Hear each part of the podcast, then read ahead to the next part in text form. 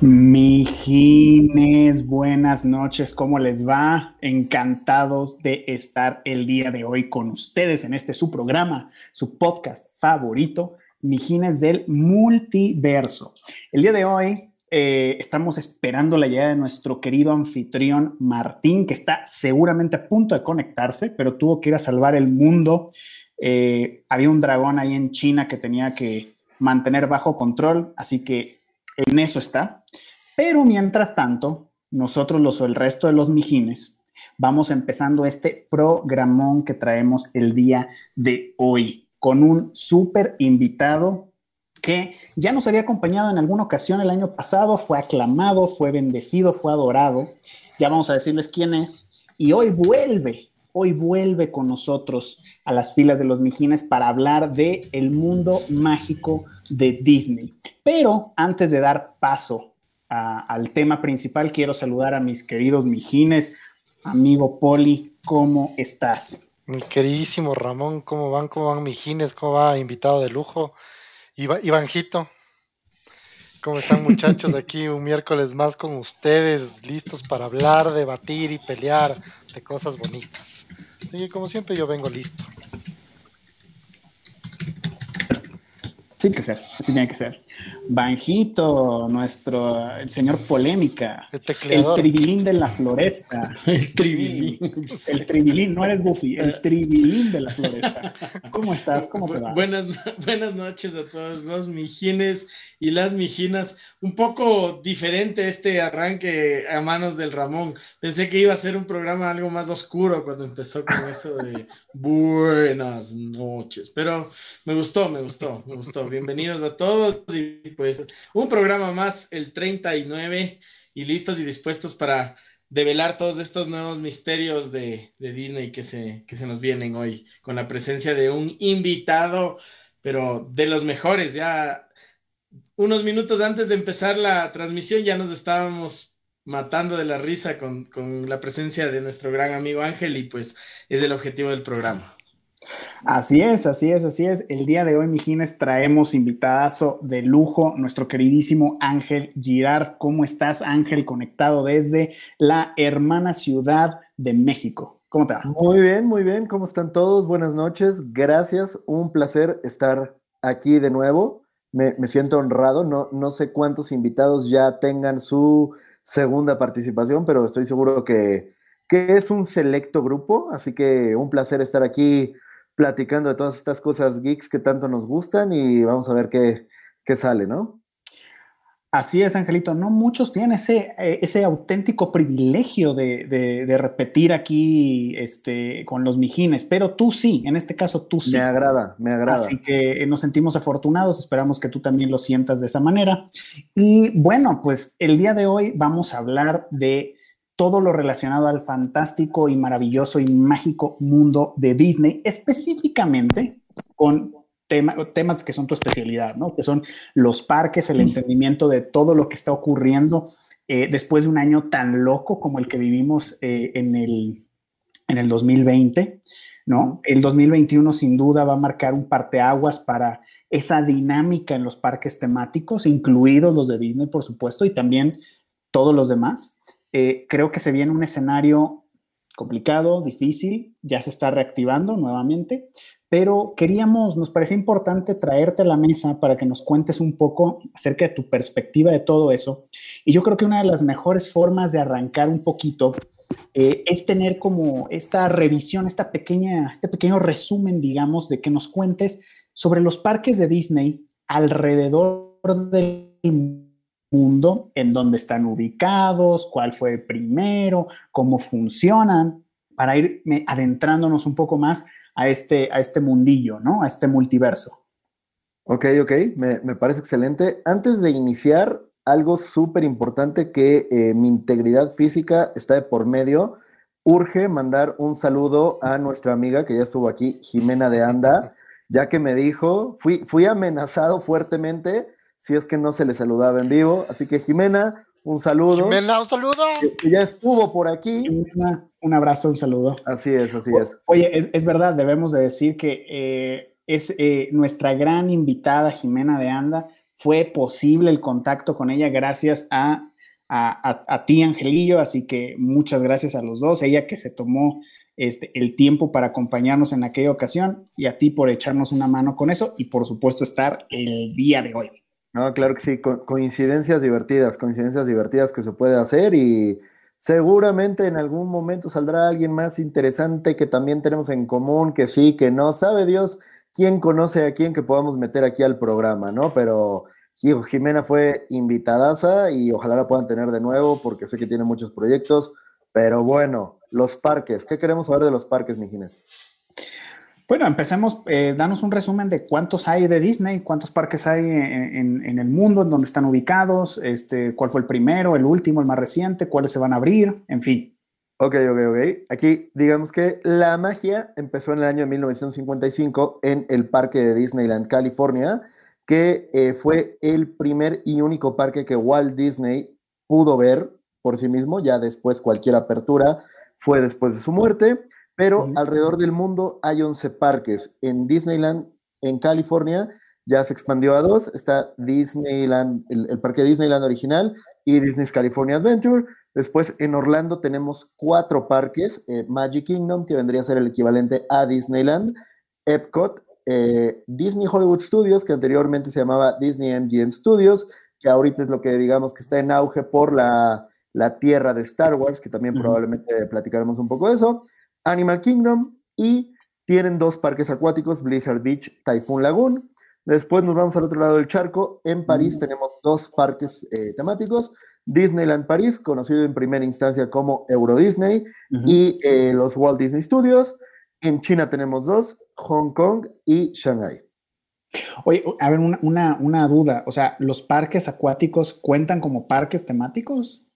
Eh, yo diría que no como parques temáticos, pero es importante mencionarlo. O sea, no, no es un parque temático como tal, pero es un tipo de entretenimiento que puedes disfrutar si estás ahí.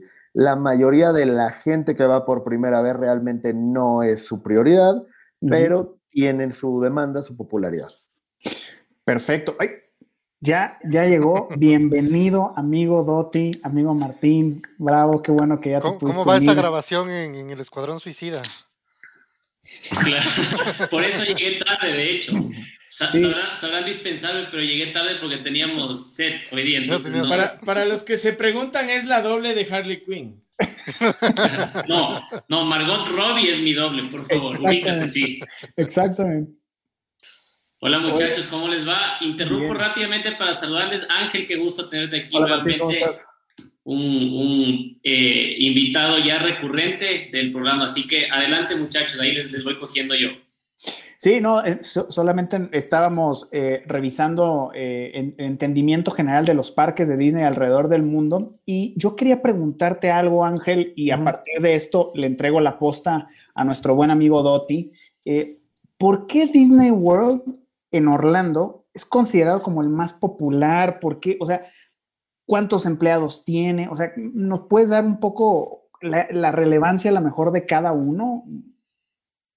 Claro que sí, lo intentaré, lo intentaré. Eh, en primera instancia, algo que dije el programa pasado que también es súper importante este, recuerden, si alguien les dice, yo sé todo de Disney, no es cierto, es imposible, nadie sabe todo de Disney, probablemente muchos datos específicos que se darán no son tan correctos, hay opiniones, hay lo que sea, pero cualquier idiota que les diga yo sé todo de Disney, 50% es idiota, 50% no sabe todo, ¿ok? Entonces, bajo ese entendimiento, si hay algún dato que no sea correcto al 100%, una disculpa, pero más o menos de lo que se sabe. Disney World es tan grande y es el principal porque realmente desde un principio se planeó no para ser un, un resort de parques temáticos, sino para ser una ciudad. Mide 42 kilómetros cuadrados, puedes tú colocar literalmente la ciudad de San Francisco dentro de la propiedad de Disney World y es de ese tamaño porque lo que iba a ser Epcot era una ciudad, no un parque temático. Eh, después de la muerte de Walt Disney, el proyecto no continuó, hubo diferentes causas monetarias, la tierra no daba para hacerlo, iba a ser muy difícil hacer una ciudad, así que quienes se quedaron al cargo de la compañía, los ejecutivos, los Imagineers, dijeron, esto no va por aquí, y decidieron hacerlo un resort. Posteriormente, en el 82, Epcot surgió, pero como un parque. Pero esa es la razón por la cual es tan grande y esa es la razón por la cual han podido seguir construyendo y construyendo y construyendo y construyendo. Y también en el 55, cuando se abrió Disneyland, eh, tenían ideas, ideas, todo funcionaba, seguía, seguía, seguía, seguía, y se dieron cuenta que la tierra les quedó chica. Entonces hicieron este proyecto gigante que para adquirir esa cantidad de tierra a un precio, digamos, económico accesible, si la gente sabía que Disney, Walt Disney, la empresa Disney quería comprarlo, el precio de la tierra se iba a disparar. Entonces lo que ellos hicieron fue hacer muchísimas empresas falsas que iban comprando la tierra de poco en poco y así fue como tuvieron esa tierra a un precio no regalado, pero bueno, significativo, y es por eso que es tan grande. Wow, esos secretillos ahí medio oscuros, ¿no? así es, así es. Mm, esas manos negras. esas manos, por esas blancos. Claro, esas, manos banjas.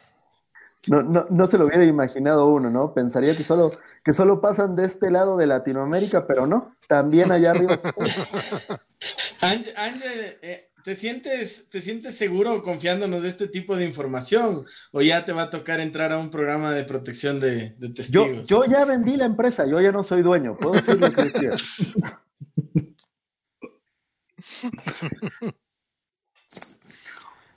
Oye, y, una pregunta. ¿Qué, ¿Qué, es lo que, o sea, mencionas el Disney World, pero qué nos espera para algún mijín que quiera ir a visitarlo hoy por hoy? O sea, ¿cuál es la realidad ahorita? En 2021. Ok, mira, siendo muy honestos, yo he tenido la fortuna de poder ir cada año, una vez al año, desde 2009 ininterrumpidamente. El año pasado, por cuestiones obvias de pandemia, no fui, no, no pude ir, decidí no ir Muchas de las cosas de las que tal vez vamos a hablar ahorita de cómo están operando los parques, yo personalmente no las he vivido, son cosas que veo en internet, en blogs que me cuentan amigos que han podido ir, etcétera. Pero eh, por un lado, la experiencia evidentemente se ha vuelto diferente por restricciones de gente, parques horarios, se han eliminado experiencias, etcétera. Por otro lado, vienen cosas muy buenas porque este año se celebran el 50 aniversario del resort en Florida hay muchísimas cosas que van a abrir, muchas cosas nuevas, otros proyectos que se veían increíbles que han sido cancelados, pero a quien vaya le podría decir tal vez en primera instancia, em, asegúrense que la tarjeta de crédito tiene todo el límite que quieran, porque claro, hay, una alza de precios importante, también podríamos hablar de eso. O sea, más o menos cuánto, o sea, cuánto estamos hablando que se necesita para visitar hoy por hoy eh, Orlando, o sea, bueno, el parque de Orlando. Eso, es muy variable también porque ya ahorita la experiencia de Orlando, yo me atrevo a decir que quien vaya también trae en la mente Harry Potter, el mundo de Harry Potter y Universal y muchas cosas. Entonces realmente hay que considerar que mínimo, mínimo, mínimo, un día en cada uno de estos parques te va a salir en 130 dólares. O sea, sin, o sea, tú llevando tu sándwich, ¿no? Tú llevando tu sándwich. dentro de la bolsita de los panes, envuelto en servilletitas así. ¿Eso se puede? Sí, sí, sí. Eh, fíjate que no sé si en Universal se puede, pero en Disney tú puedes llevar tu comida, hacer ahí tu picnic, no hay absolutamente ningún problema. Ok. ¿Y cómo está funcionando el tema, por ejemplo, de personajes ahora? O sea, porque parte del encanto, digamos, de ir es como que, ah, la foto con Mickey Mouse o con los personajes. ¿Cómo, sucede ahora que no hay Mira, hasta donde entiendo realmente lo que se llaman los meet and greets con los personajes ya no están como estaban antes.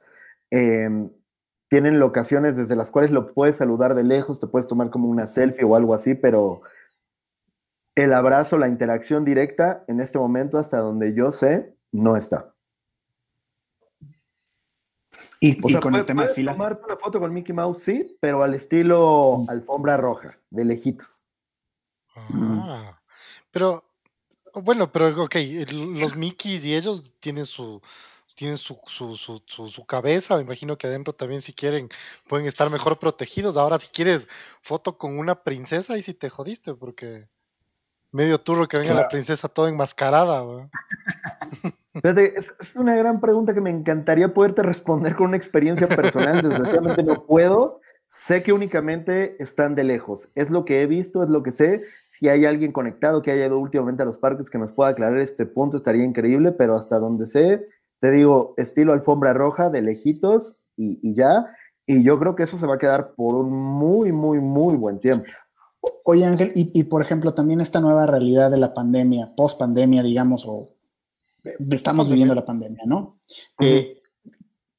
las filas, o sea, es, algo que a mí sí me vuela la cabeza porque yo recuerdo haber ido a Disney y en verdad, o sea, en las filas hay un montón de personas, por más fast pass que puedas tener, tú mismo has tenido la experiencia de trabajar ahí en, diferentes rides en, Magic Kingdom Y, como eh, tour guide y todo.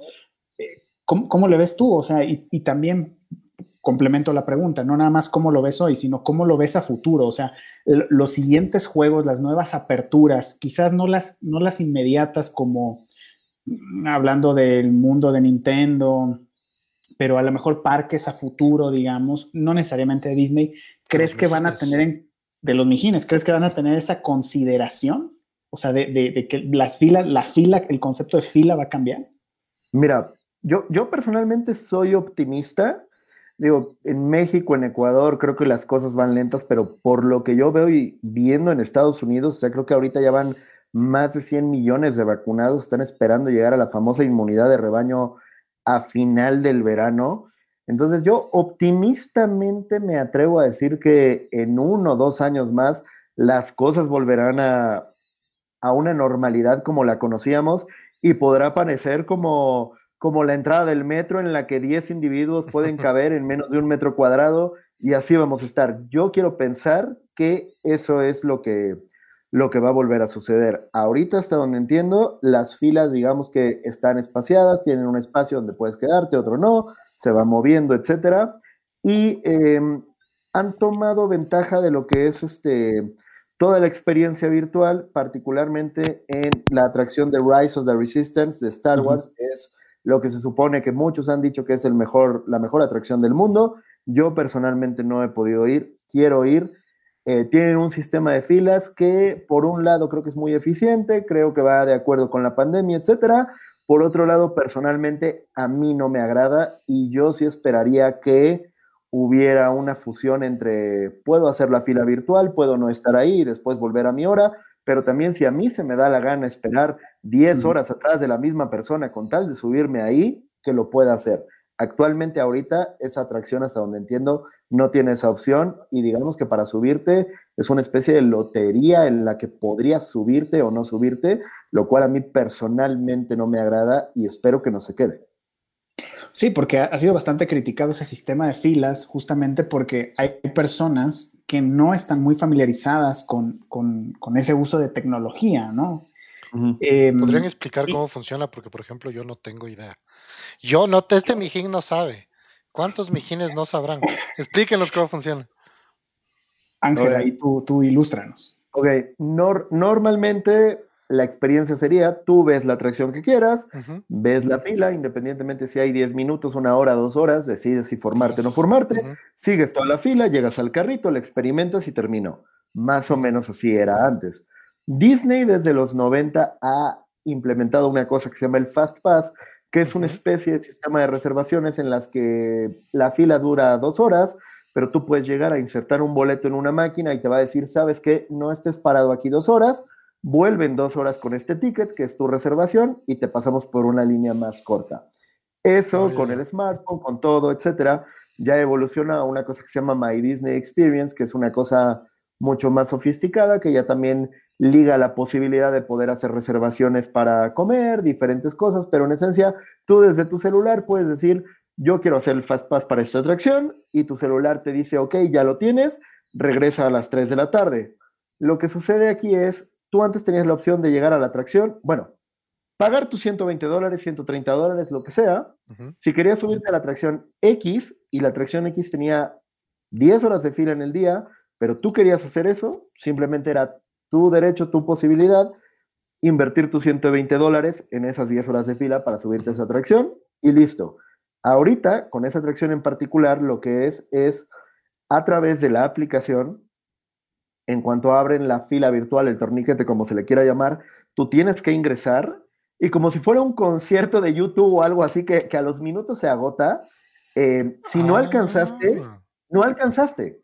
Entonces, imagínate, yo, yo pienso la frustración de decir, mierda, vengo desde Ecuador, tomar mi vuelo, pagar 500 dólares para bajarme en Miami, para tomar un auto de tres horas a Orlando, mi hotel, mi parque, todo, porque quiero subirme a Rise of the Resistance y que a las 7.5 de la mañana sepas que no lo vas a poder hacer. A mí no me gusta. Está horrible eso. O sea, o sea, eso es algo, eso es algo que esperas que te pase en Latinoamérica, pero supuestamente vas allá para vivir el sueño. pero no, eso, eso me hace acuerdo de la vez que fui, la vez que fui a querer actualizar mi pasaporte y reservé la cita con días de anticipación, hice la fila, llegué y me dijeron, no, ¿sabe qué? No tenemos especies y te toca volver como con, el rabo entre las piernas. No, pero, pero eso de que no hay espacio, aquí no pasa. Aquí no pasa eso de que no hay espacio. Aquí, no, señor, si ahí entraron 20, entramos 40, empujen. Siga, siga, atrás del puesto. Claro, nosotros estamos acostumbrados, pero el resto del mundo, ¿qué culpa tiene, no?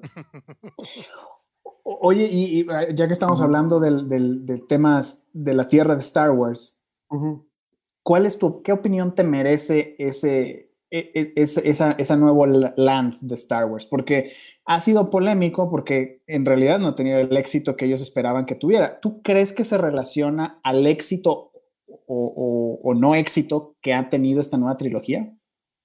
Mira, eso anotemos ahí porque creo que eso daría hasta un programa especial de lo que son estas tierras súper tematizadas que empezaron con, con, lo que es Harry Potter y a mi juicio Disney llegó tarde a esa carrera ya han participado dos veces y en mi opinión no han podido emparejarse. Lo que es Avatar, Star Wars Land, en este caso, que es de lo que estamos hablando, visualmente es increíble, el nivel de detalle es, fabuloso. Creo que también tiene que ver con la edad. Yo me gusta Star Wars, soy fan de Star Wars, no soy un fan pesadísimo, pero lo disfruto. Pero creo que me atrevo a decir que todos aquí disfrutamos la trilogía original, etcétera, a mí en lo personal, la trilogía nueva no me agarró tanto por diferentes factores. No es terrible, no es increíble, pero la Tierra de Star Wars está basado en la trilogía nueva. Entonces, yo como, como, un, como un vejestorio, que ya estoy entrando a, en, un par de años, ya entraré en, los 40, em, yo sí digo, ¿Cómo es posible que voy a la tierra de Star Wars y no están los Ewoks corriendo por ahí? O no me voy a encontrar a Citripio, o no me voy a encontrar a esos personajes. Voy a ver a Rey, voy a ver a Chewbacca, porque Chewbacca, gracias a Dios, lo meten en todas partes, pero no es con lo que yo crecí. Estaría bien averiguar con los niños de ahora, con los hijos, etcétera, porque probablemente ellos tienen una perspectiva completamente diferente porque crecieron con la trilogía nueva y te pueden decir, no, qué increíble, es todo lo que yo vi. El bosque de Endor a mí me importa una cagada, a mí no me tocó. Pero en lo personal, yo sí siento que fue un fallo haberlo enfocado exclusivamente a la trilogía nueva porque, ok, a final de cuentas todo se reduce a dinero. Querían probablemente con Star Wars lucrar, decir, ok, vamos a hacer esto nuevo, nuevo, nuevo, nuevo, nuevo, y está excelente pero si ya tienes una base de activos que desde los 70 sabes que funcionan y tienen una base de fans tan grande, ¿por qué no la usas? Sí, porque incluso el, juego icónico de, Hollywood Studios, Star Tours, eh, era eso, era un poco rescatar la trilogía clásica. E inclusive ese juego le metieron cosas de, de la nueva trilogía. Ese juego tiene como es pantallas, tiene la ventaja de que se puede actualizar constantemente, lo cual está, está excelente. Yo no entiendo por qué la primera, la segunda, la trilogía nueva no pueden convivir. Y, y, la Tierra de Star Wars visualmente es increíble, las atracciones están muy bien, las tiendas, la comida, lo que quieras. El problema es, a mí como, como fan de la trilogía original, no me dieron el fan service que tal vez yo hubiera esperado de alguien que compró esa franquicia.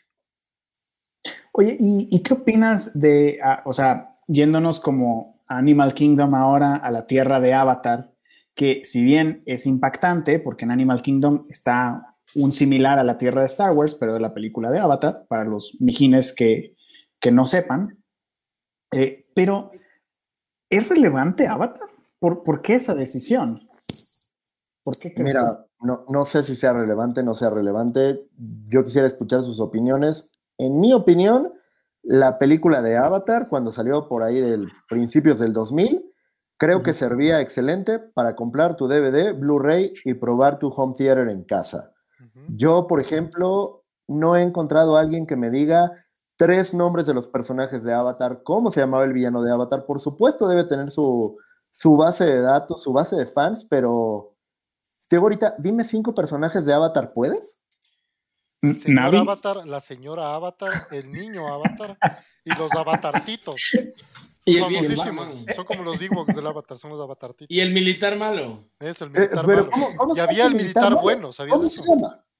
Y, y, el hermano de Phoebe sale ahí. y, la, la, esposa de Toreto, y la esposa de Toreto. Pero no sabemos cómo se llaman. No, no tengo ni idea. No. sabemos Pero cómo se llaman. Lo que sí es que supuestamente el próximo año sale Avatar 2. Creo que hay proyecto de hasta hacer Avatar 5. el problema es. Creo que es a alguien trilogía, es Sí, no. Tal vez cuando llegue me emocione yo. Y me aprenda los nombres de todos. y vaya al parque. Claro, pero por lo pronto no es así. probablemente. Y la tierra de Avatar es increíble y los rides son. te vuelan la cabeza, pero aquí es donde te digo.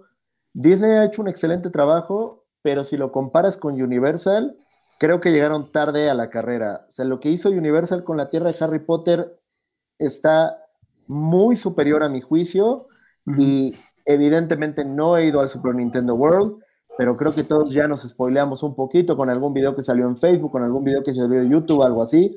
Yo me atrevo a decir que Harry Potter y Nintendo World están por encima de la Tierra de las, de la tierra de las Galaxias y de la Tierra de Avatar le, meten, le meten, le meten el corazón, creo que es, creo que también es más entrañable, o sea, no es como solo algo, una atracción.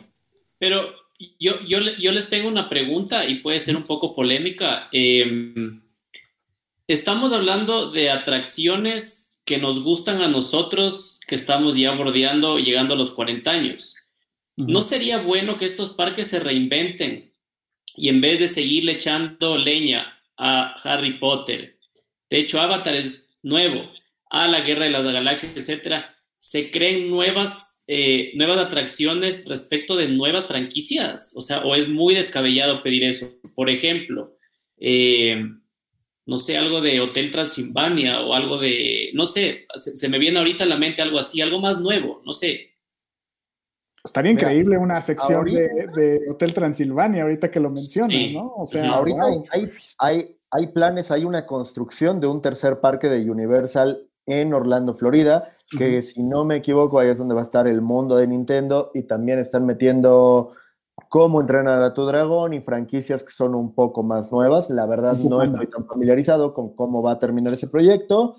Ahorita esta semana, si no me equivoco, se dice que Disneyland está pensando en la posibilidad de abrir un tercer parque en California y quieren ya meter cosas nuevas como lo están haciendo en sus parques de Asia, que hay una tierra de la ciudad de Zootopia y están metiendo una tierra de Arendelle de Frozen y ese tipo de cosas que se supone que por las limitantes de espacio no podían lograr. Entonces, por ejemplo, una de las atracciones más famosas, que es los Piratas del Caribe, en China, en Shanghái, sí la hicieron completamente basada en Jack Sparrow y en Davy Jones y en todas estas cosas. Entonces, parece ser que también tiene que ver un poco con el espacio, con ese tipo de cosas.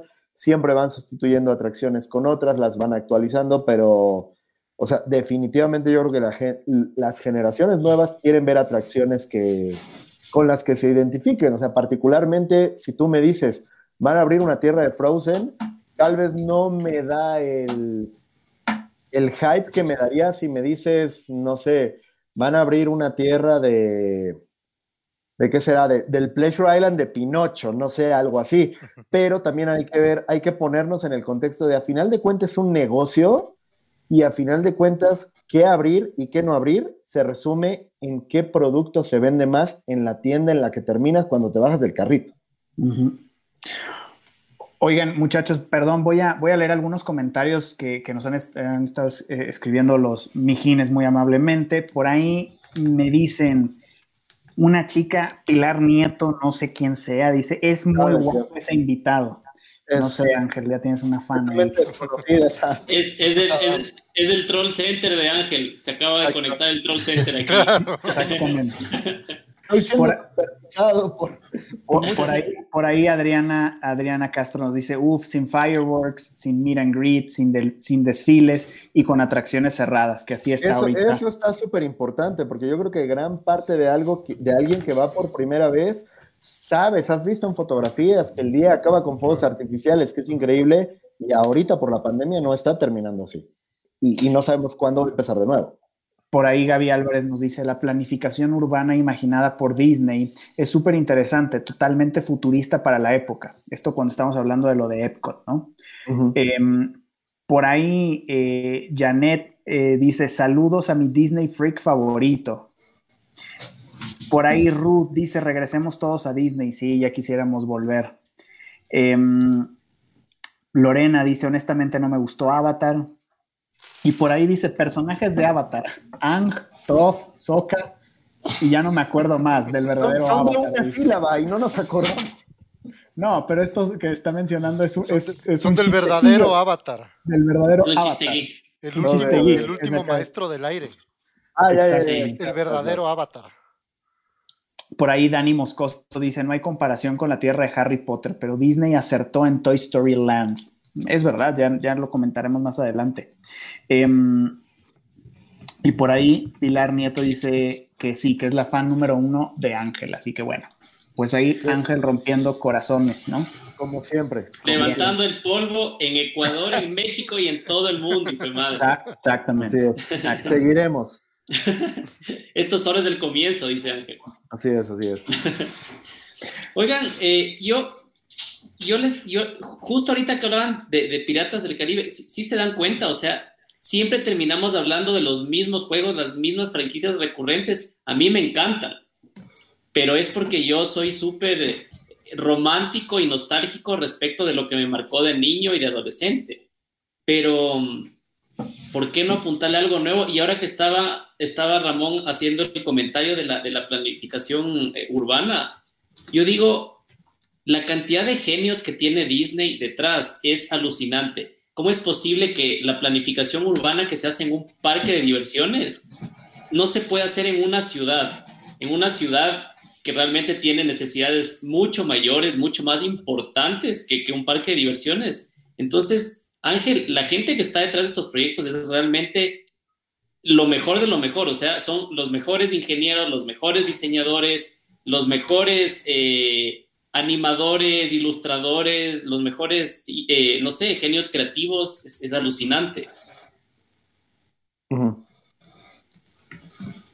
yo, yo creo que lanzarse de esta industria, decir ya voy a planificar una ciudad, no es que físicamente o la tecnología no dé, sino ya estás metiendo otros factores, porque en un parque es muy fácil controlar ciertas cosas, el ingreso vale tanto, tu hora de entrada es esta, tu hora de salida es esta, pero imagínate en una ciudad para decir, ok, para que esto funcione, necesitamos que la mayoría de la gente esté en su casa, esta, no sé, no sé, yo, yo no vislumbro que eso sea exitoso. O sea, creo que las personas que trabajan en un parque pueden dar las ideas, construir o algo así, pero que el nivel de precisión que, que tiene un parque se pueda llevar ya a la vida real del día a día, me, me parece complicado. ¿Qué Sims es más difícil jugar? ¿El Sims normal de la ciudad o el de los parques de diversiones? Pero, pero hay, que, hay que tomar en cuenta algo que justo es una, una pequeña pregunta que yo tenía para Ángel. En este caso, eh, cuando nosotros hablamos de Disney, solamente escuchas un 99.9 cosas buenas ahí viene mi pregunta. Yo estuve leyendo algo acerca de un pobre Pluto, un, latino que estaba dentro del traje de Pluto, que fue atropellado por, uno de los coches de estos y falleció. Hubo gente también, un, actor que interpretaba a, Harrison Ford, no, pues al, al de ¿Quién me ayuda? ¿Cómo se llama? Indiana Jones, Y también falleció haciendo sus acrobacias. Y bueno, dentro de gente que lastimosamente sufrió infartos y cosas así en los juegos, que pueden ser llegar a ser muy de mucha adrenalina. Eso casi no lo escuchas. De hecho, para mí no fue fácil encontrar este tipo de datos. Y entonces ahí es donde viene parte de la magia también es el equipo que se encarga de, de hacer que eso no resuene, no impacte. ¿Tú tuviste alguna vez la oportunidad, no algo tan trágico, pero por ahí tal vez accidentes, fracturas, caídas, algo así? Mira, Personalmente creo que yo no vi nada extremadamente grave, pero es obvio que pasan cosas, sería irreal negar que pasan estas cosas, o sea, como tú dices, eh, tal vez no fue tan fácil de encontrar, pero a final de cuentas tú dijiste, ¿qué pasó malo en un parque Disney?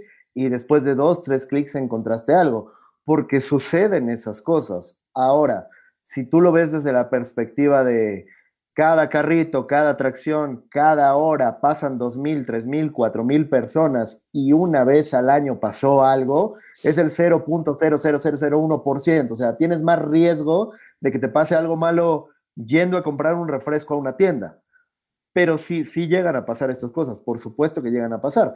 Así como son eh, genios en hacer las atracciones, también, por supuesto, tienen un equipo de abogados de relaciones públicas que saben perfectamente cómo manejar estas situaciones para que no se extrapolen o se dan a conocer, ok, sucedió esto, sigamos adelante, ¿no?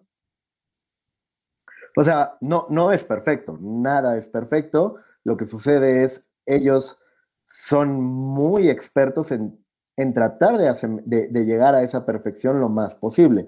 Pasan cosas como en cualquier lugar pasan cosas negativas. O sea, tú, tú puedes ir y que todo te salga mal, puede, puede ocurrir y, a mí personalmente me tocó ver personas que decían, es que esta es la, la, vacación más complicada que he visto en mi vida. Y así como hay personas que, que todo les salió bien. O sea, todo, todo puede pasar. Lo que sucede aquí es, eh, ellos ya tienen la expertise para que al 80, 90% de las personas les pasen cosas buenas.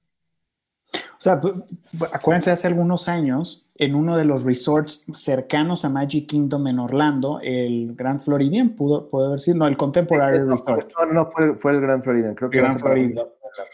Y un cocodrilo se comió una niña. O sea, sí. Eso, eso, fue lo que pasó. No, no, no, sé físicamente si se la comió, la arrastró o qué pasó, Bien, pero hubo una fatalidad entre un animal salvaje y una niña, sí. Ok, o sea, Qué, qué, loco, ¿no? O sea, sí pasa ahí, en, y, y, qué triste que pase ahí en esas vacaciones, por ejemplo. O sea, ¿Cómo, ¿Cómo, controlas eso? Porque te digo, estamos hablando de una propiedad de 42 kilómetros cuadrados.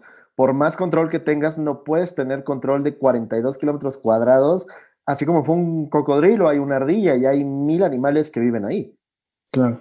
No, pues un, un, ratón con guantes, un pato sin pantalones, o sea. Como el bajo que anda sin pantalones por la floresta. Es peligroso. El Donald, el Donald. Feliz. Claro, el Donald le dicen.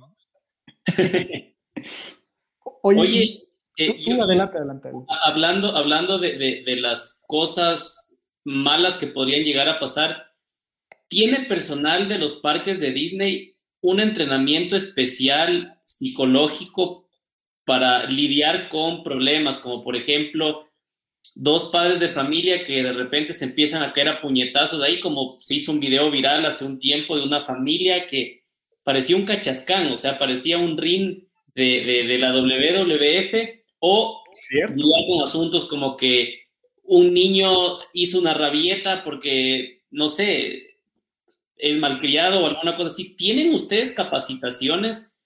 De, de, servicio al cliente, de, de, tolerancia y eso, porque debe ser súper complicado. O sea, estamos hablando de millones de personas en cada verano todo el año.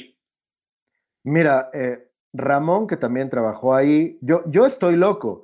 Creo que yo soy el mexicano que más veces ha ido a trabajar ahí. Me aventé cinco programas, casi cinco años. La gente normal hace uno, dos, Quizás si tienes algún pequeño problema psicológico por ahí, haces tres.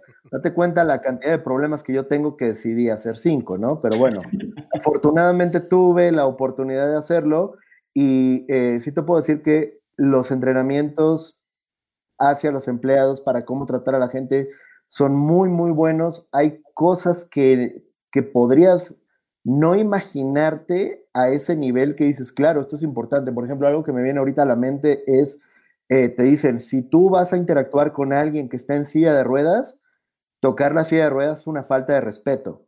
Y yo creo que eso es algo que, que en tu vida diaria no se te ocurre, pero te, te enseñan ese nivel de cosas, ¿no? Entonces, sí, por supuesto, como hemos dicho, no es perfecto. Hay quien, si hay una crisis X o Y, etcétera, está más capacitado para manejarla, pero todos tienen más o menos el mismo protocolo de si ves este tipo de cosas, actúa de esta manera, si no sabes cómo actuar, habla con esta persona, habla con esta extensión, deja que lo manejen, ¿no? Pero digamos que sí hay un manual no perfecto, pero que funciona en la mayoría de los, de los sucesos. Sí, o sea, un poco complementando ahí esa respuesta, yo en su momento fui salvavidas, ahí era como el Mitch Buchanan de, de Blizzard Beach. Ver, ver a Ramón sin camiseta es, una experiencia increíble. es una experiencia, punto. Es una experiencia. ahí, ahí, tienes tu Hotel Transilvania. Claro. Exacto.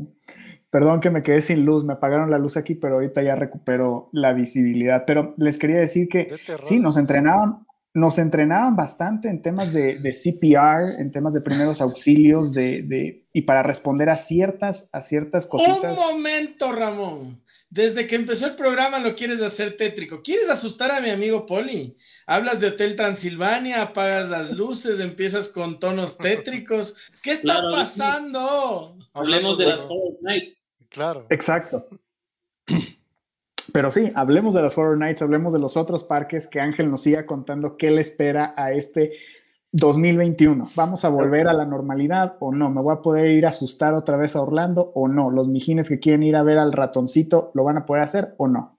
Mira, ahorita que tocas eso, yo creo que si ustedes consintieron abajo con dos programas de dos horas acerca de la Liga de la Justicia, debemos de ir haciendo varios programas de todos estos temas porque todos pueden tener una infinidad, o sea, las Horror Nights es otra cosa, Universal es otro programa completo, o sea, hay mucha gente que, que probablemente ni siquiera ha escuchado o sabe de estos eventos, me atrevo a decir que en México y Latinoamérica es, vas a Disney, vas a Orlando, te subes a las cosas y se acabó, pero ya que sabes un poco, si tienes la posibilidad tanto de tiempo como monetaria, si te interesa, si te involucras en esto. Por ejemplo, yo cuando voy es en octubre porque están los eventos de Halloween, que son eventos especiales que incluso requieren una entrada adicional a la que ya estás pagando. Yo me atrevo a decir que el turista promedio ni siquiera sabe que esto existe. Entonces ya son otro tipo de eventos de los cuales podemos hablar. Pero yo siempre trato de ir en octubre, septiembre, octubre, porque Universal Studios es un evento que se llama las Halloween Horror Nights, que ponen casas de sustos con eh, todo el maquillaje, todo lo de Hollywood, lo, que quieras ver. Es un evento espectacular que a mí me fascina. Hay gente que no le gusta porque si yo no quiero pagar para que me asusten, a mí me gusta, ¿no? Pero digo, eso es otra historia, otro boleto, otra cosa de la cual se puede hablar, pero definitivamente alguien que diga, a mí me gustan los parques, yo quiero ir a Orlando cada año, cada que pueda, sí te diría, en algún momento de su vida, vayan en octubre. Es, otro boleto para el cual los mijines no pagamos a Ángel, así que nos toca, nos toca contratarlo para otro programa, si quieren saber al respecto. Yo creo que ahorita sería bueno poner ahí en los comentarios en alguna sección mi cuenta de PayPal y esperar una donación de 5 dólares. Aunque el 10% de los mijines de la página de Facebook den 5 dólares, creo que todos podríamos ir a hacer un programa especial ahí, live, increíble, Solo 5 dólares, vamos a dejar los datos al final. Ya, ya lo estamos negociando, no te preocupes. pero para el próximo año va a ser eso, sí. Sí, sí, sí, sí, probablemente sí. Exacto. Oye, ¿y, y, por qué no nos cuentas un poco de esos rumores, de esos, eh, de, de, de, esas, de esos secretillos, digamos, que hay en los, en los parques? ¿Qué, ¿Qué, tan real es eso de los túneles abajo de Magic Kingdom? Esos, esas siluetas de Mickey escondidas por todos lados. ¿Por qué no nos cuentas un poco de eso? Ok, ok. Por ejemplo, se, se, dice mucho que si todo corre por túneles abajo de Disney, sí y no. Abajo de Magic Kingdom hay un sistema de túneles que se creó con el objetivo de que fuera más eficiente meter y sacar los empleados, la basura, la mercancía, etcétera. Y sí, sí existe, y hay cafeterías y hay cosas abajo. Eh, no está en todos los parques, ¿por qué? Desconozco la razón. Me atrevo a decir que el costo no equivale al beneficio, pero eso es mi opinión personal, ¿no? Eh, pero sí, sí existe este, este sistema de túneles. Lo que dice Ramón de las siluetas de Mickey es una cosa que se llaman los Hidden Mickeys, que eh, las personas que diseñan los restaurantes, las atracciones, las tiendas que se llaman los Imagineers, juegan a poner siluetas de Mickey escondidas en las cosas. Algunas son muy obvias, otras son muy difíciles de ver, pero gente que ya va, que tal vez vive ahí, tiene su pase anual o que va recurrentemente, incluso hay libros de decir dónde están los hidden Mickeys en todo el parque y es una manera en la que te puedes entretener también. Oye Ángel, y, también había, había en, hace algunos años existían ciertos rumores acerca de nuevos parques de Disney dentro de la misma propiedad de Orlando o en otros lugares, ¿no? O sea, yo me acuerdo que alguna vez corría muy fuerte el rumor este de que en Brasil eventualmente iban a abrir un parque, que en Orlando iban a crear un, parque enfocado a los villanos de Disney, que va a ser como un poquito más para, para jóvenes adultos, digamos.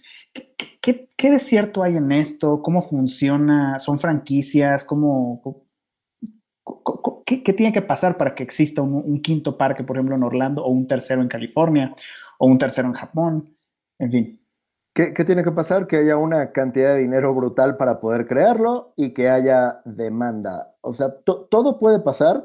Por ejemplo, la, la, vez pasada que platicábamos de Disney Plus, que yo decía, yo no creo que vayan a hacer un Spider-Man diferente a Tom Holland y ahora resulta que parece ser que, o ya, no sé si ya es un hecho, que va a ser el Spider-Verse y que sí va a salir Andrew Garfield y que sí va a salir. No sé si sea cierto o no. Yo le tiraba más a que no. Yo ahorita te podría decir, yo no creo que en Orlando vaya a haber un quinto parque jamás, porque creo que simplemente la cantidad de tiempo y dinero que tiene la gente para invertir ya es demasiado como para agregarle una quinta experiencia, pero a final de cuentas todo puede pasar, todo puede pasar. O sea, si hay demanda, si hay gente que lo pague, lo, lo van a hacer. Y digo, ahorita se está viendo, cada año hay incremento de precio. Ahorita que inicia la celebración del 50 aniversario, si tú te metes a la página, el boleto del 30 de septiembre tiene un precio más bajo que el boleto del 1 de octubre.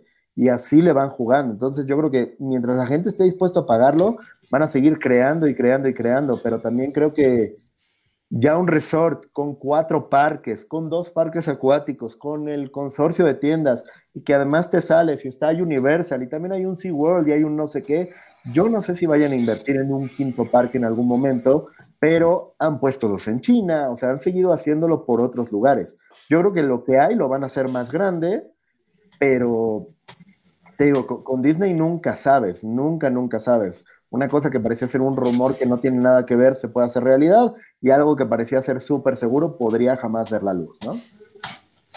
Yo, yo ahora quiero hacer una, una pequeña pregunta y bueno, primero retomando a, los, a los invitados que nos están viendo, estamos aquí con un pro, Ángel es un pro de todo lo que tiene que ver con Disney y él ya lo dijo, no hay alguien que lo sepa todo, pero yo más bien apelo a la gente más no como nosotros, a los que conocemos muy poco o no hemos tenido oportunidad de ir nunca o hemos ido apenas una vez.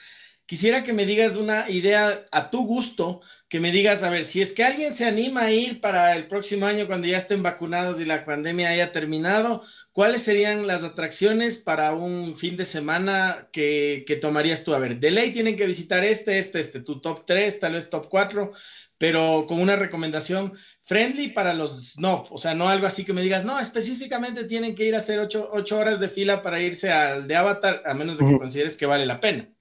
Claro.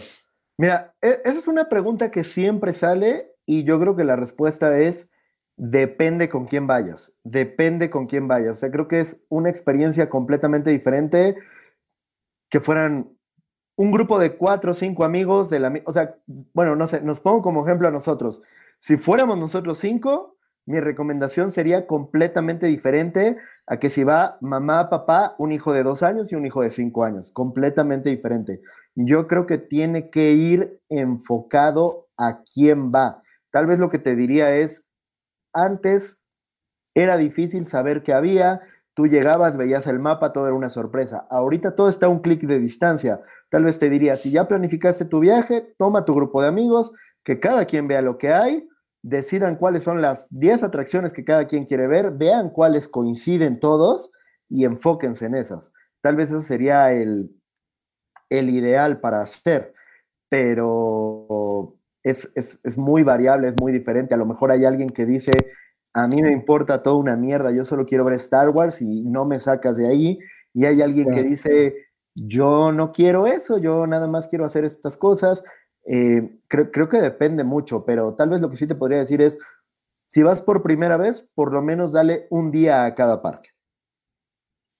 Oye, pero, pero darle un día a cada parque son casi 500 dólares. Solo en parque, sin tomar el pasaje, la alimentación. No, vas caminando, vas caminando, llevas ahora, desde aquí desde Quito. No, ahora, ahora, te voy a decir algo. Nada, todo, pacífico hacia arriba te vas Claro. te voy a decir algo y ustedes díganme si son de la misma opinión o no. Suena muy caro decir voy a entrar a un parque por 120 dólares, pero yo no sé si va X o Y artista a la Ciudad de México, a Quito, a lo que sea, y hay gente que por un concierto de dos horas está dispuesto a pagar 200 dólares. Si tú lo prorrateas por hora y dices 200 dólares por dos, tres horas de música comparado con 120 dólares por 12 horas de, de entretenimiento ininterrumpido, es más barato. Depende de cómo lo veas. O sea, definitivamente vas a gastar, sí, pero ¿lo vale? Yo creo que sí. Es, es, un, es, un, es, una excelente comparación. De hecho, a nosotros nos encanta el fútbol, por ejemplo. En una final de campeonato, puedes pagar tranquilamente por una entrada 50, 60, 80 dólares por dos horas de partido, ¿no? Estamos hablando. Exactamente. Sí. Exactamente. O sea, si, si lo ves por, por hora, realmente es mucho más caro ir a ese partido. Eh, yo, no, yo no sé si ya hablaron de esto y si ya lo hablaron, mil disculpas, pero quisiera una aclaración. Eh, ¿Se va a replicar el, el, parque Nintendo World en, en, América, en Estados Unidos y quién sabe a lo mejor en Latinoamérica o eso es imposible? En Latinoamérica no lo sé, honestamente creo que es difícil, pero todo puede pasar. En Hollywood, en Universal Studios Hollywood, hasta donde entiendo, ya empezó la construcción del Nintendo World y en Universal Studios Florida sí va a existir. No sé si alguien que nos esté escuchando tenga mejor información o no. No sé si va a existir dentro del actual parque de Universal o en el tercer parque que ya están construyendo, el cual evidentemente por razones de pandemia se atrasó, pero va a existir, creo que 2022-2023 va a abrir. O sea, en yo tengo grandes expectativas en Nintendo World. Grandes, claro, por supuesto. Pero, para que un parque de este calibre exista en Latinoamérica, le veo muy complicado, ¿no? O sea, son presupuestos absurdamente millonarios, ¿no? Digo, no es que no haya ese dinero en Latinoamérica, pero me costaría mucho trabajo pensar en qué país pudiera ser el adecuado, ¿no? Yo creo que también ya está ligado a la, experiencia, porque me atrevo a decir que cualquier persona de Latinoamérica dice, voy a Disney y es, ay, qué bueno, un día de shopping. Tiene ese plus que Estados Unidos te da que, que aquí no vas a obtener. Sí. Sí, sí, es verdad. Pero, no lo sé, o sea, todo, todo es posible. Eh, Ángel, ¿cuál es, a ver, cuál es tu parque favorito? Probablemente es difícil que me respondas porque hay muchísimos pero bueno, si no es el favorito, ¿cuáles son tus tres parques favoritos? Mira, afortunadamente no es tan difícil esa pregunta porque te digo, la vida ha sido generosa conmigo, la vida ha sido generosa con este idiota que está hablando con ustedes en este momento. Y a final de 2010, cuando terminé mi tercer programa, eh, tuve la, la loca idea de ir a todos los parques en el mismo viaje. Entonces, el único parque que no existía en ese momento era el de Shanghái, es el único que no conozco, pero digo, trabajando ahí un año en Orlando, evidentemente ya sabíamos los cuatro parques, de ahí volamos a París, de ahí volamos a Hong Kong, a Tokio, a California, y en creo que 28 días visitamos todos los parques. En lo, en lo personal, mi parque favorito es Disneyland California, pero creo que por mi nivel de fan, porque soy más old school, porque me gusta la nostalgia, ese tipo de cosas, y es el parque original. Visualmente lo más increíble que yo he visto es Tokyo Disney Sea en Japón. Es una cosa que te vuela la cabeza el nivel de detalle. Jamás había visto algo así. Es increíble, pero si alguien que nunca ha ido, que dice yo estoy ahorrando mis centavos desde hace años y quiero tener la experiencia, sí te diría, donde más hay que ver es en Orlando en cualquiera de, los de Orlando. Lo que pasa es que también en Orlando, hay una cantidad de parques ridícula. ¿Cómo, cómo, perdón? Cuando, o sea, en Orlando está, hay una cantidad de parques concentrados ridícula. Entonces, cuando vas, a, si vas a viajar, sobre todo desde tan lejos como uno, que uno, le, que uno, uno, uno va viajando de tan lejos para allá. Entonces te vas a Orlando, pues, porque ahí está que hay un montón de parques, entonces de una vez aprovechas. Claro, y es que tiene, la, la, oferta de Orlando es muy, muy grande, porque tienes los cuatro de Disney, tienes dos de Universal, tienes el de SeaWorld. SeaWorld tiene una experiencia como medio VIP de nado con delfines que se llama Discovery Cove. SeaWorld tiene su parque de agua, Universal tiene su parque de agua, Disney tiene dos parques de agua, y si te vas a una hora de distancia, Está Busch Gardens Tampa, que también es famosísimo por las montañas rusas. Entonces, o sea, simplemente creo que por, por la cantidad de oferta que hay en ese lugar geográfico, es a donde más te conviene ir. Ahora, si, no sé, si, si vives en otro lado, a lo mejor un japonés, digo, bueno, el japonés tiene dinero, pero si dice un japonés, ¿sabes qué? Me es más fácil llegar al de California que al de Florida. Eh, de hecho, en California hay mucho asiático, mucho turista asiático. Sí. Y, y, en China hay dos, ¿no? O sea, eso es, impresionante. ¿Hay dos japoneses o dos parques? No, hay dos parques. En, China, en, China, hay dos parques y en Japón hay dos parques.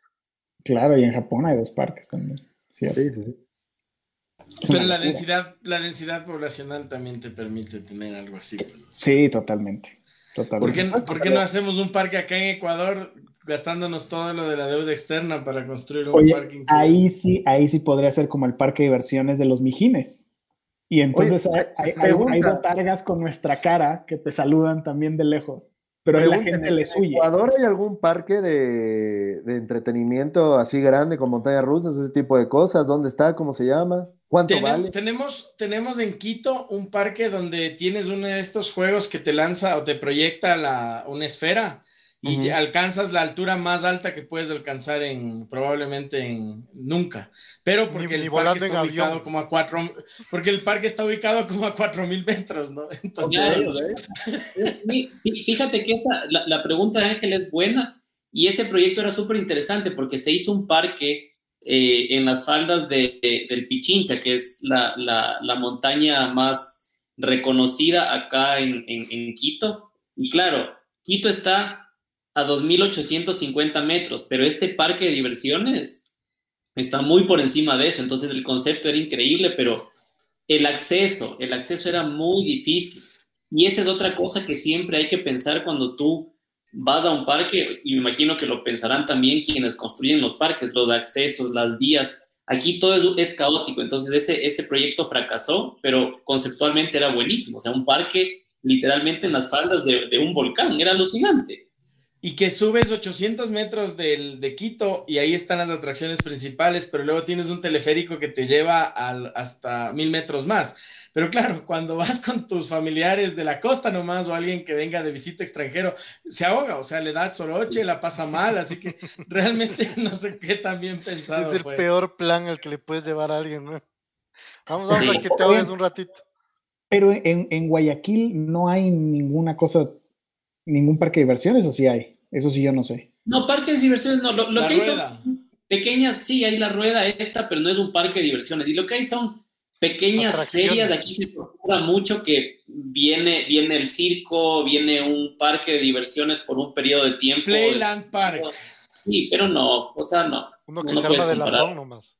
El Playland Park es el parque de referencia quizás de nuestra infancia, pero se, se, lo parquea en lo que sería una cancha de fútbol, para que tengas una idea, Ángel. Ok, ok, Ahí, ahí es todas las atracciones, y claro, tienes las típicas atracciones del barco pirata, del Terminator, de los giradores, pero claro, la atracción aquí es que mientras te haces del juego, suena claramente como todos los metales se retuercen y los tornillos, vas viendo los tornillos como vuelan por los aires. Claro, no, ese, no, ese no. Es parte de la, la, mayor emoción es poder bajar y decir, tengo la oportunidad de formarme en otro lugar. Sí, Sales renacido. Claro, claro. Eh, bueno, muchachos, en este siguiente bloque vamos a hablar de los parques favoritos de Zack Snyder. Empezando por... Eh, yo no banco. ¿Ah? Lo que quisieras hablar tú. Oye, pero, es algo que tal vez Banjo le podría gustar o nos podría decir también? Eh, una franquicia súper importante de parques, que son los parques de Six Flags, tienen toda la propiedad intelectual de, DC Comics. O sea, está muy bueno. Yo en lo personal me gusta mucho ir a los Six Flags porque a mí me gustan mucho las montañas rusas, ¿no? Si en Ecuador también le dicen las montañas rusas, me imagino que toda Latinoamérica se le dice montaña rusa, pero este, ¿cómo se llama? Eh, es una experiencia completamente diferente y ahí tal vez es donde dices cuál es la diferencia entre un parque temático y un parque de atracciones. Porque Six Flags es un parque de atracciones que compró una franquicia o personajes para decir, esta es la montaña de Wonder Woman y esta es la montaña de no sé quién. Pero realmente también podrían ser de, Al Capone y de quien quiera. De los mijines. Podría ser, podría ser, ¿por qué no? Tranquilamente. Si yo hiciera una montaña, la montaña tendría que tener paradas en donde te deberían obligar a comer para que vayas con el estómago lleno en cada una de las etapas y tienes que terminar vomitando. Festín a la romana. Patrocinado por McDonald's, por Pizza Hut. Exacto. Como, como, el, como el afamado rompedientes de los Simpsons, que los niños se suben y va parando la montaña, el carrito y frena raya y los Exacto. Y fíjate que en el Mijines que hicieron de, las vacaciones, que creo que iba más orientado a un carnaval que tienen allá, si no me equivoco, como yo no sabía de la existencia de ese carnaval y dije, ¿a dónde te irías de vacaciones? No sé qué, yo dije, a Montesplash de los Simpson. Sí. Ahí quiero ir. Que también Universal tiene su tierra de los Simpsons, la cual también es muy respetable y vale la pena hablar. Y puedes ir a la taberna de Moe y tomarte un este, llamarada Moe o una cerveza de Dove. Ya ves, ya ves aquí, aquí Julay Mantilla nos, nos, nos confirma lo que decía el banco. El Playland Park es pura adrenalina. O sea, de verdad. Porque tú te subías, yo, yo de niño me subía, pero claro, los, las, los, digamos, las, las rieles son súper enclenques todo es súper angosto y, ves... Todo tiembla. Sí, tiembla, sobre todo tiembla bastante. Digamos, no es que ves, e, exageraban cuando decían que veías los tornillos volando y que por poco era como atravesar Silent Hill así todo oxidado, no, tampoco es así. Poquito oxidado sí estaba.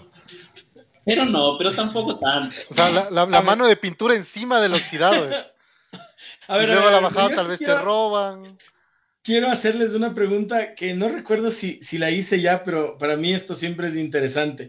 Porque en el Playland Park sí, porque son muy operador dependientes las máquinas. Es decir, el maquinista no solamente depende de activar, sino obviamente también el freno y puede darte la vueltita extra o el movimiento adicional o creo que inclusive hasta subir la velocidad puede ser que sea mi idea. Pero eso pasa también en Disney. Es decir, si tú estás controlando nada, son los 15 minutos que duró y se acabó? ¿O en realidad tú puedes decir, no, a este grupo sí les voy a, hacer que sientan más adrenalina o algo así? No, realmente no. O sea, también por, por el volumen, digo, no sé exactamente, no soy un experto en eso. Yo sí trabajé en una atracción, pero te puedo decir, o sea, todo está planificado al segundo, al centavo. Saben que cada minuto tiene que salir el carrito, que el recorrido debe durar X y, y así es. O sea, no tienes libre albedrío en decir, ah, yo quiero meterle 10 kilómetros más a estos tipos porque me cayeron bien, porque me cayeron mal. No, no, no, para nada. O sea, lo, que sí te podría pasar es que en el remotísimo caso de que tú pudieras llegar en un momento en el que no hay gente, tu carrito termina y llega y no hay nadie esperando, tal vez te den la oportunidad de quedarte sentado y hacerlo otra vez, ¿no? Pero fuera de eso no hay más. Oye, Ángel, ¿es, es posible eh, a ver, yo sé que hay las, las, filas VIP, el, Fast Pass, digamos, estos eh, beneficios que tienes pagando un poco más, pero digamos que existe una persona estúpidamente rica. ¿Podría esta persona, por ejemplo, alquilar el parque para él solo y sus amigos un día entero? Hay esa posibilidad. Se, sí, mucho esto. Mira, a mí lo que me tocó ver es lo siguiente, no una persona, pero sí es relativamente común que una compañía renta un parque de, de 10 de la noche a 3 de la mañana cuando ya no son horas operativas. Estamos hablando de compañías estúpidamente grandes, de miles de empleados. Pero así como podrías decir, ah, la fiesta de Navidad de la compañía tal es aquí, ellos dicen, bueno, la fiesta de, no sé, te ¿qué compañía es grande? De LG, de General Electric, va a ser el Magic Kingdom para los empleados. Y sí, sí lo hace. Wow. Ignoro cuánto cueste, estoy seguro que mi tarjeta no lo puede soportar. Ahí sí, ni, con los aportes de los mijines logramos ah, hacer una encerrona así. lo, lo, dudo, lo dudo. Pero todo es posible, ¿no? No hay que perder la esperanza. Sí. Oye, eh, quisiera, quisiera que nos, nos, nos, digas brevemente lo que se viene, ya digamos para sintetizar en cuanto a parques, este año en el 2022, si sabes en el 2023, de tal manera de tener una idea, una, una película de lo que nos esperamos, porque yo al menos pensé que el tema pandemia iba a, lanzar en picada todo el tema de parques, pero por el contrario parece que le van a meter más porque me imagino que quieren recuperar todo lo que no han logrado recaudar en estos meses. Así que eh, entiendo que hay muchísimos proyectos de aquí a tres, cuatro años en adelante, ¿no es cierto? Sí, sí, sí. Mira, yo personalmente soy de la idea de que una vez que la vida vuelva a ser normal, la gente se va a volver loca por ir a consumir experiencias, que todo el mundo va a estar hasta la mierda de estar en su casa, encerrado, etcétera, pero esa es mi creencia personal, vamos a ver si es cierto o no. Ahora, este año todavía es pandemia, pero creo que ya podríamos, al menos para Estados Unidos, decir que empieza el año post pandemia. Eh, coincide con el 50 aniversario de Disney World para el cual había planeadas muchas cosas. Yo creo que una de las cosas que más se espera es la atracción de Guardianes de la Galaxia en Epcot, que sería la primera atracción de Marvel que ponen en un parque de Florida. También va la atracción de Ratatouille, que ya es una atracción que existe en Disneyland París, que iba, al menos parecía que iba a ser exclusiva de ese parque hasta este momento, cuando ya tiene la fecha de apertura, si no me equivoco, para el primero de octubre, cuando inicia la celebración de los 50 años. Vienen fuegos artificiales nuevos en Epcot, todo un revamp de lo que va a ser el, parque de Epcot. Este, se está hablando de abrir un tercer parque en California. Yo honestamente, si llega a pasar o no, falta mucho tiempo para que eso ocurra, pero todo puede ser. Este, ¿Qué más viene? Van a abrir tres líneas nuevas, bueno, más bien tres cruceros nuevos para la línea de Disney Cruise Line. En 1943 es el 40 aniversario del resort en Tokio. En el 22, si no me equivoco, es el 25 aniversario de París. Probablemente también van a lanzar atracciones nuevas. En California van a abrir eh, una tierra que es el Avengers Camp, enfocada completamente a Marvel. Entonces sí vienen muchísimas cosas. Uno de los proyectos que yo esperaba mucho, que hasta donde entiendo ya está cancelado al 100, pero todo puede pasar. Iban a hacer una atracción de Mary Poppins, lo cual a mí me parecía increíble. Hasta donde entiendo, ahorita está cancelado, pero hay planes para seguir, seguir, seguir así. O sea, simplemente solamente por, creo que por la atracción de Guardians of the Galaxy, mucha gente va a ir, simplemente por eso. Qué, locura, o sea, de verdad que uno pensaría, ¿cómo, ¿cómo, le dan la vuelta ya en tema de publicidad, de marketing, a, a, a los golpes que pueden tener estas industrias, ¿no? O sea, ahorita lo que dice Ángel me hace tanto sentido, es decir, la gente ahora va a buscar experiencias, estás cansado de estar encerrado, quieres volver a los parques, quieres volver a, no sé, a la naturaleza y, claro, me imagino que en eso ya pensaron hace meses y no tenía idea la cantidad, la cantidad de eventos que acabas de mencionar, me dejaste loco porque no sabía, no, no tenía ni idea. Sí, sí, sí, por eso urge esa colecta de los mijines, porque mi, mi tarjeta no lo va a soportar. Ya, llamo una vez más a, a esa colecta, por favor. eso es lo que yo creo. Probablemente hay mil personas que dicen, ¿sabes qué? A mí me fascinó vegetar un año en mi casa y así voy a seguir, ¿no? Sí. Pero no es la mayoría ni fregando. Eh, el, uranio, el uranio del poli. aquí estoy bien. Aquí estoy lindo yo. Oye, aquí, aquí, bueno, Valeria Novoa pregunta sobre el hotel de Star Wars. Y Daniela Moscoso pregunta si es que recomiendan ustedes un crucero de Disney. ¿Quién lo ha hecho? ¿Se recomienda? ¿No se recomienda? ¿Por qué? Ok, mira, hotel de Star Wars, va a existir un hotel de Star Wars completamente tematizado de Star Wars. Lo que he yo llegado a leer es que incluso ya va a ser una experiencia prehecha, es decir, me parece que si vas a quedarte en ese hotel, tiene que ser tres noches o algo así. O sea, creo que ya son reservaciones hechas por cómo va a funcionar la experiencia, no lo sé, pero sí va a haber un hotel de Star Wars que está próximo a abrir. Del crucero también Ramón nos podría decir, porque él y yo hicimos un crucero juntos como experiencia. No, no era una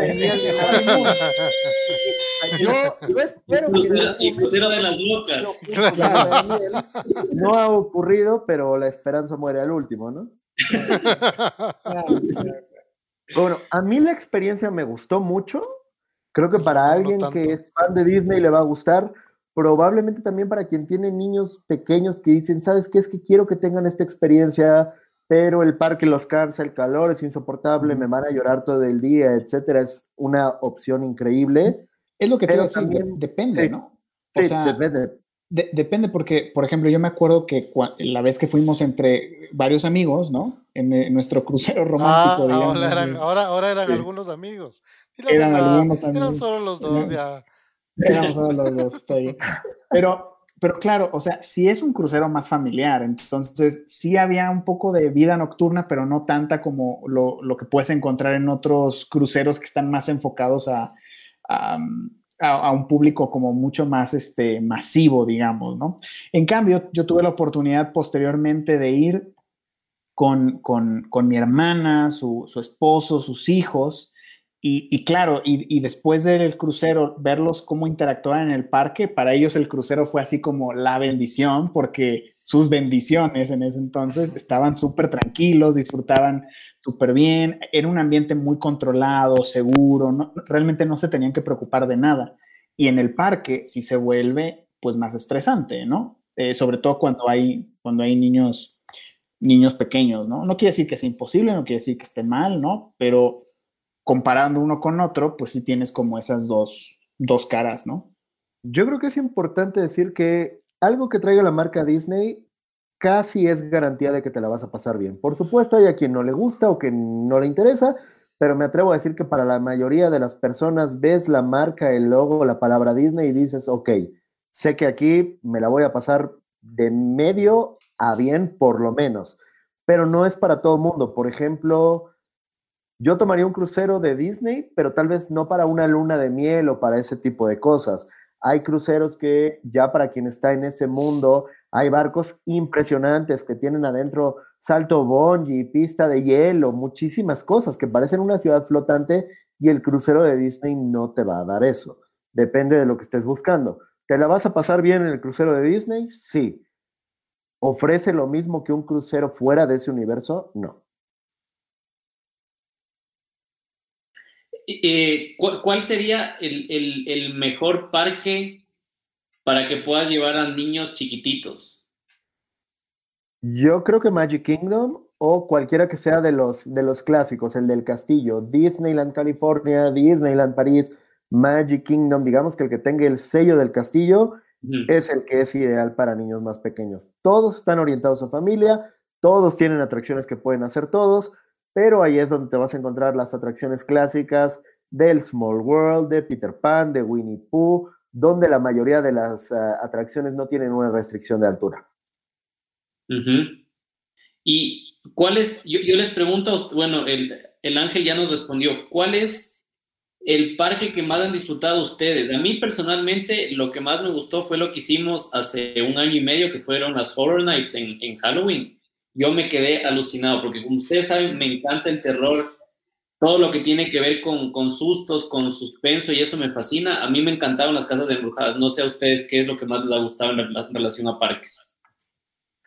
A mí se me hace un planzazo ir con, con, amigos, como tuvimos la oportunidad de hacerlo el año pasado. Para mí ha sido así de las mejores experiencias que he tenido, porque eh, en ese entonces pues, no, no tenía. Después del crucero, ¿no? Después del crucero con Ángel. Obvio. Sí, vale pena destacar eso. Pero, pues todos íbamos como que con esa onda de, buscar las casas de terror. O sea, a mí me, encanta esa experiencia de las Horror Nights. Es lo que más me gusta. ¿Te acuerdas, te, acuerdas del banco en la Torre del Terror, Ramón? ¿Ah? Esa cosa es, es, esa cosa es épica. una de esas anécdotas que tú dices, y claro, como yo tengo vértigo, yo no me fui a, la, Torre del Terror, o sea... Claro, por supuesto. Yo, yo escuché la historia de, la, de, primera mano contada por el banco, o sea, de lo que sufrió ahí. Le decía que se le revolvió el estómago y que como era Banjo, que el, que, el, operador te... O sea, eso, eso. Baja el, baja, ya caes los mil pisos que se supone que caes o te da la, la sensación de que caes y luego te vuelven a subir. O sea, ya estamos en planta baja, ¿para que vuelva a subir? Bájenme, golpeando las paredes. ¿Sabes algo? Eso, eso sí puede ir relacionado un poquito a lo que me preguntaron hace rato de que si el operador te puede poner más, menos, etcétera. No pueden, pero en esa atracción en particular las secuencias son aleatorias. Siempre que te suban va a ser diferente. Entonces puede ser que te suban a uno que te tiran dos, tres veces grandes y muchas chiquitas o al revés. O sea, ese ride vale muchísimo la pena hacerlo más de una vez. Siempre es diferente.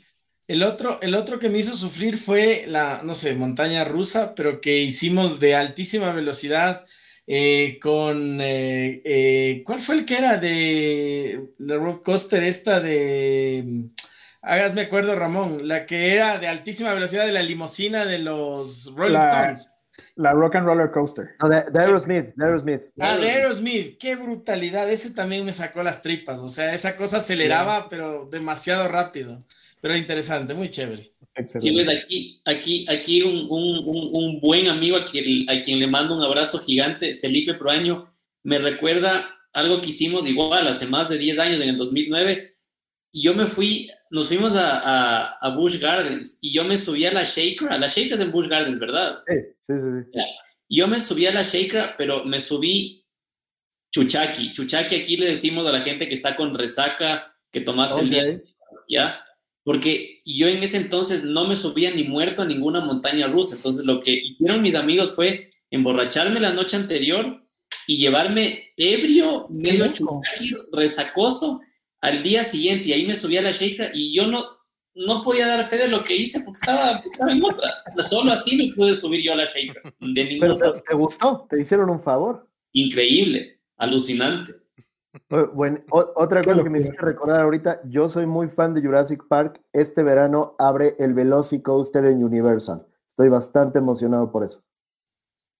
Es, esa es una montaña rusa también. Una montaña rusa inspirada en los Velociraptors de Jurassic Park. Wow. Cool. Muy bien.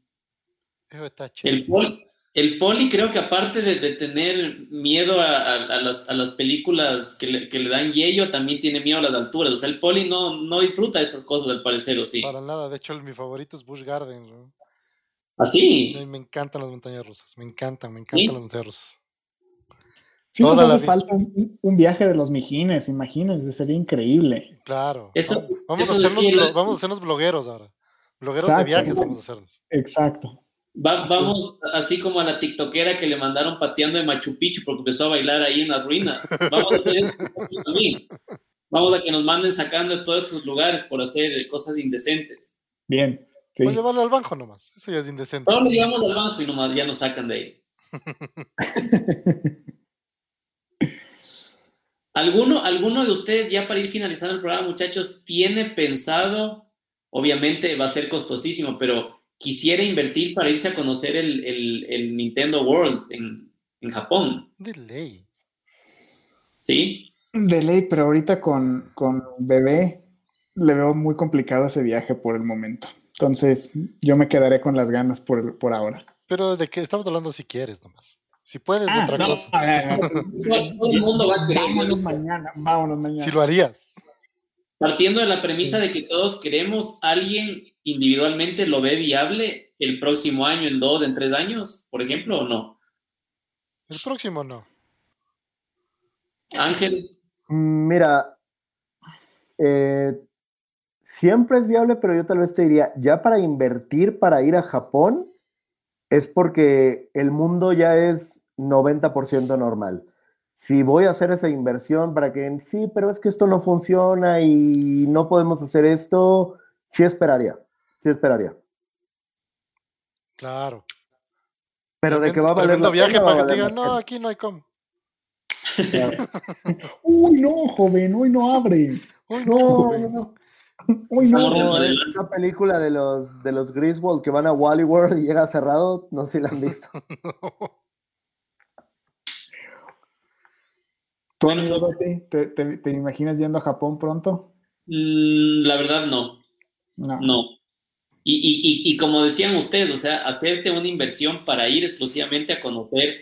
Eh, yo, yo soy más de, de, turismo histórico, o sea, y, y, más bien en cuanto a parques, soy súper old school, o sea, y a mí me llevas fácilmente a Orlando, a California, o sea, como que los más famosos.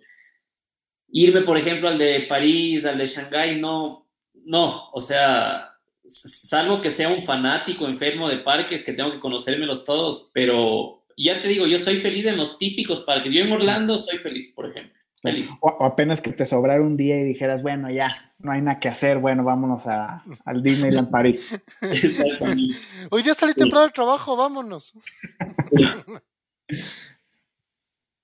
No, bueno, bueno, muchachos, vamos cerrando el programa. Em, yo quiero comprometerlo a Ángel, para ir haciendo más programas sobre el tema Disney, porque como él decía, es, es, digamos, es un tema tan amplio, tan grande que nos quedamos cortos en un solo programa y de hecho, como alguna vez comentaba yo con él, podríamos hacer programas individuales de parques exclusivos, porque en cada parque hay atracciones alucinantes, eh, muy distintas unas de las otras, eh, y claro, a partir de ahí tomando en cuenta y aprovechando que es un, es un referente en el tema Disney, podemos ampliar para hablar de muchas otras cosas de Disney que ahora está apoderándose de absolutamente todo el planeta. Así que muchísimas gracias Ángel por, por aceptar la invitación. Eh, qué bueno tenerte por aquí eh, y vamos planificando nuevas cosas con Ángel. ¿Qué, ¿Qué, les parece muchachos? Yo, yo feliz, me encanta, me resulta terapéutico platicar con ustedes, muy divertido, mucho de dónde darle, puede ser tema de las Hornets exclusivamente, de las mejores montañas rusas, las cuales no van a estar en Florida, están en otros lados, muchas cosas que hablar, yo feliz cuando quieran. No, hombre, Angelillo, pues como siempre, un lujo tenerte por acá y sabemos que no será la última vez, seguiremos ahí con nuevas cosas. Perfecto, perfecto. Invitadas al día de hoy. Un abrazo para todos y no se olviden de compartir todos nuestros contenidos. Estamos como Mijines del Multiverso en todas las redes sociales, Facebook, Instagram, YouTube, Spotify, Google y Apple. Nos vemos la próxima semana. Cuídense mucho y un abrazo para todos. Adiós. Bye. Bye bye.